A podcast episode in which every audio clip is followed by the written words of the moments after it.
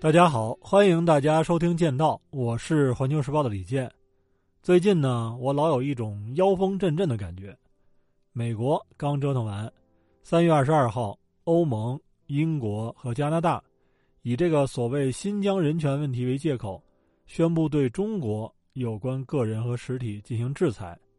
那么同一天呢，美国又宣布制裁两名新疆的政府官员，说是对于。欧英加制裁措施的补充，对于这些，咱们中国进行了强有力的反制，不仅制裁了欧盟的相关机构和人员，还召见了欧盟驻中国的代表、英国驻中国的大使，而外交部发言人华春莹也用一个超长的回应怼了回去。这些呢都是信息，它不是咱们关注的重点，咱们需要关注的是信息背后的数。和树背后的道，在这里跟大家分享一个秘密，就是咱们这个节目为什么叫剑道呢？首先是因为跟我的名字有关，其次呢，它表达了一种追求。现在一说什么什么道，大家可能马上会想到日本，你比如说剑道、茶道、花道、和气道，但其实在我看来，这反映的是日本对于中国哲学的一种追慕。可惜的是，日本人并没有悟道，他们走向了一个狭隘的极端，他们以为寄情于物，做到极致，就能够称之为道。其实这是一种谬误。那么，咱们中国文化中的道指的是什么呢？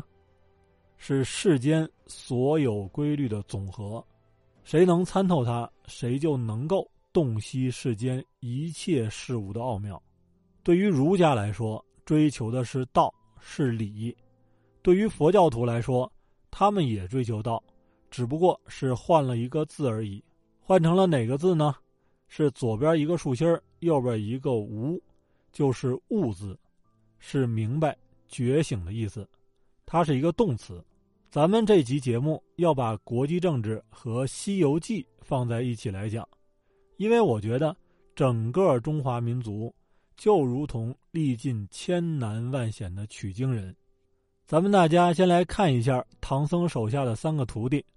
大师兄叫孙悟空，二师兄叫朱悟能，三师兄叫沙悟净。这说明什么呢？说明他们要在觉悟的道路上苦苦求索。而唐僧呢，被称为三藏法师。何为三藏？佛教经典中的。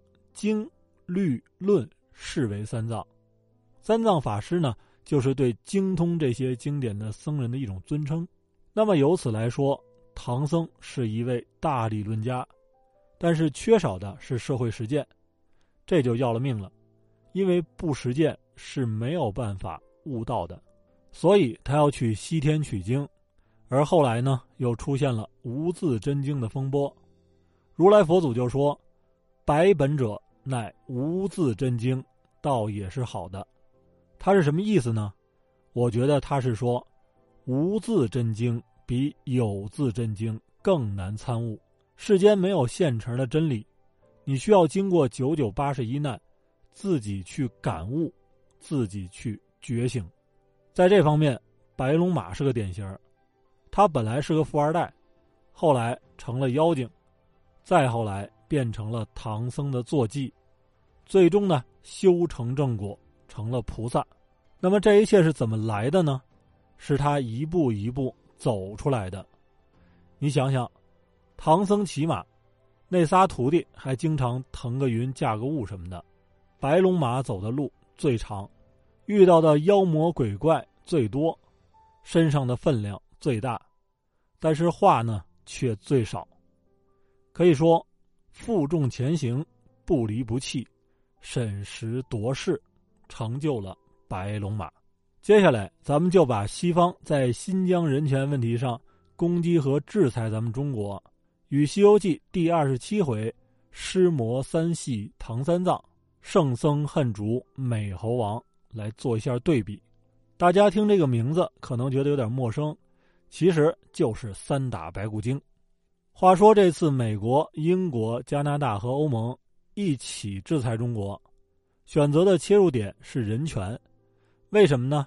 因为西方国家认为，在人权这个问题上，他们有得天独厚和毋庸置疑的优势，人权是他们的最大公约数，在这上面指责中国，自己就是正义的化身。咱们刚才聊了一下《西游记》的精髓，你会发现，在这个世界上，并不是你说自己是真善美，就一定是，关键是要看你怎么做。就像把裤衩穿在外边的人。不一定是超人，即便是他，也是美国的超人，而不是全世界的。但是咱们不能否认的是，缘起于欧洲的人权观念深入人心，在某些方面深刻的改变了这个世界，它是有积极和进步的意义的。但是咱们要搞清楚，人权理念和某些西方人天天挂在嘴边的人权观是有区别的。前者是历史沉淀下来的美好的东西，而后者呢，可不是。讲到这儿，咱们的第一位主人公就出场了。《西游记》的描写是这样的：好妖精停下阴风，在那山坳里摇身一变，变作个月貌花容的女儿，说不尽那眉清目秀、齿白唇红，左手提着一个青纱罐右手提着一个绿瓷瓶儿，正所谓半放海棠笼晓日，才开芍药弄春情。猪八戒一看，顿时动了凡心，因为小女子确实俊俏。但是摘桃回来的孙悟空用火眼金睛一瞧，这哪是什么女菩萨，分明是妖，于是举棒就打。那么这个小女子是人？还是妖呢？不能光看皮囊，要知因果，会思量。在我看来，人权是一个好东西，但是西方用来美化自己和吞噬别人的人权观，就是妖精。为什么这么讲呢？咱们来看看女菩萨背后隐藏的东西。先说一说因果。一提到自由、民主、人权，大家都会想到法国的人权宣言。和美国的独立宣言，说实话，这两大宣言是有历史的进步意义的，但是并没有美欧二三百年来宣传的那么夸张。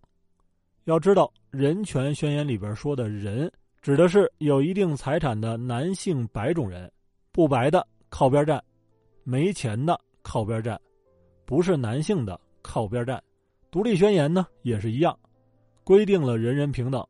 但这里边所说的人，也是指有一定地位的白人男性。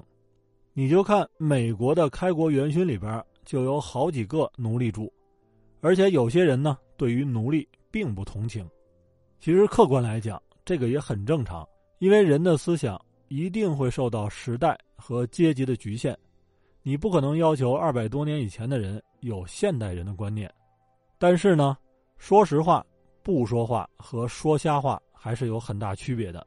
咱们就以种族主义为例，美国人到处宣扬打南北战争是为了解放黑奴，并且把林肯奉为最伟大的总统。但是稍微研究一下历史，你就会发现，解放黑奴并不是美国联邦政府或者北方人的初心，而只是一个历史的副产品。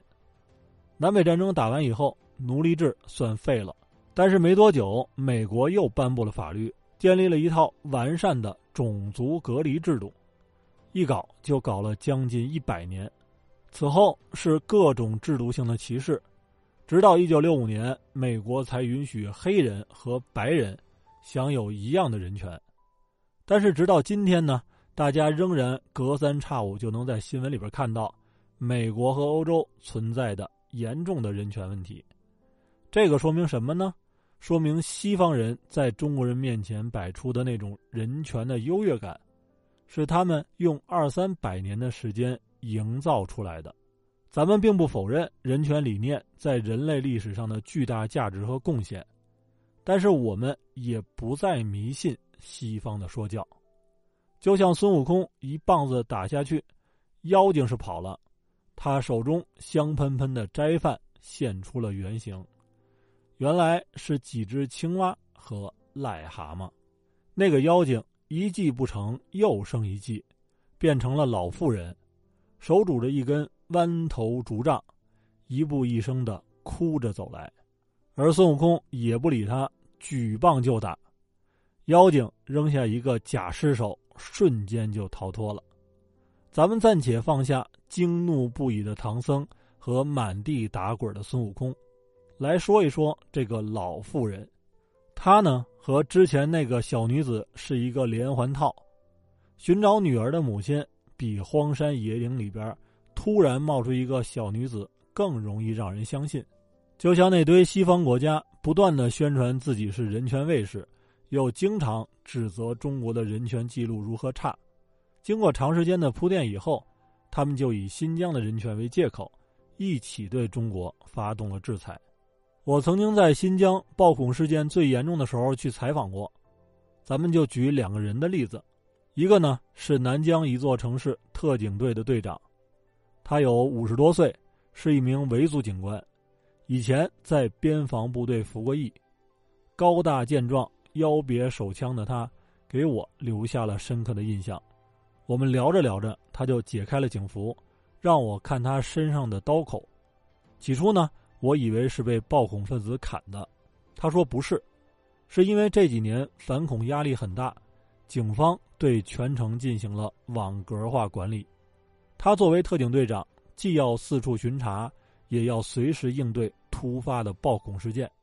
有一段时间工作强度实在是太大了，他在工作岗位上突发心肌梗塞，幸亏抢救及时，才捡回了一条命，但是身上。却多了这么一个刀口，我当时问他：“你后怕吗？”他就说：“我天天跟暴恐分子打交道，也没什么可怕的了。只要身体不垮，该干的事儿还得干。你不收拾这帮人，老百姓连门都不敢出。”我想说的另外一个人是当时一位快退休的干部，他就跟我讲：“我爸是军人，当年跟着大部队一起来的新疆。”我是在这里出生，在这里长大，在这里成家立业的江二代。以前呢，从来就没有想过有朝一日会离开新疆。但是这几年暴恐分子闹得比较凶，在内地工作的孩子又反复劝我，退休以后呢，去和他们一起生活。我也想了很久，一直在跟老伴商量，是走还是不走。说实话，真不想走。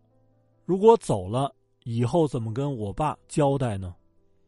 当时我还采访了好多人，我看到的真实的新疆就是这样，那些暴恐分子直接威胁到了新疆人的生存、生活和发展。我就在想，在人权里边，应该没有什么权利比生存权还重要吧？咱们经常说一句话，叫“兴趣是最好的老师”，其实，生存才是。最好的老师，对于生存权的这种重视，使得现在的新疆形势发生了彻底的改变。但是遗憾的是，西方人的兴趣并不在此。第三个出场的呢，是一个老头他白发如彭祖，苍然赛寿星，耳中明玉磬，眼里晃金星。猪八戒一看到这个老头先是胆怯，他就跟唐僧说。这个老头是个祸根，大师兄杀了他女儿，又杀了他老婆，咱们要是撞在他的怀里，师傅你便偿命，是个死罪。我老猪得判个充军，沙僧估计是要发配驿站去当异族的。这孙猴子拍拍屁股走了，岂不是要咱们三个顶缸？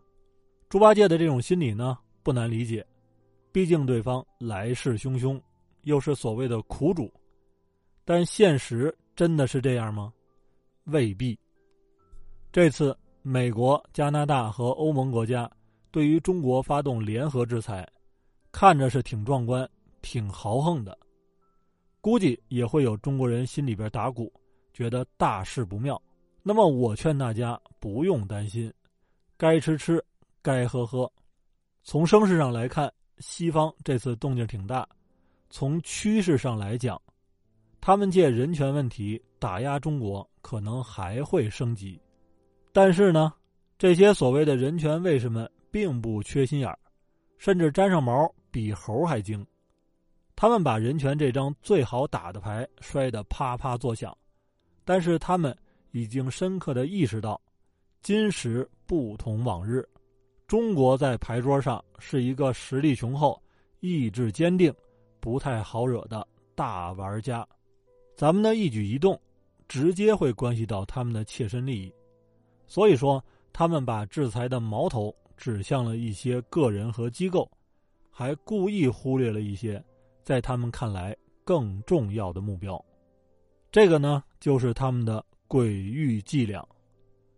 最后，我想和大家一起回顾一下那首老歌：“你挑着担，我牵着马，迎来日出，送走晚霞，踏平坎坷成大道，斗罢艰险又出发，风云雷电任叱咤。”一路豪歌向天涯，一番番春秋冬夏，一场场酸甜苦辣。敢问路在何方？路在脚下。好，欢迎大家订阅和分享剑道，咱们下期再会。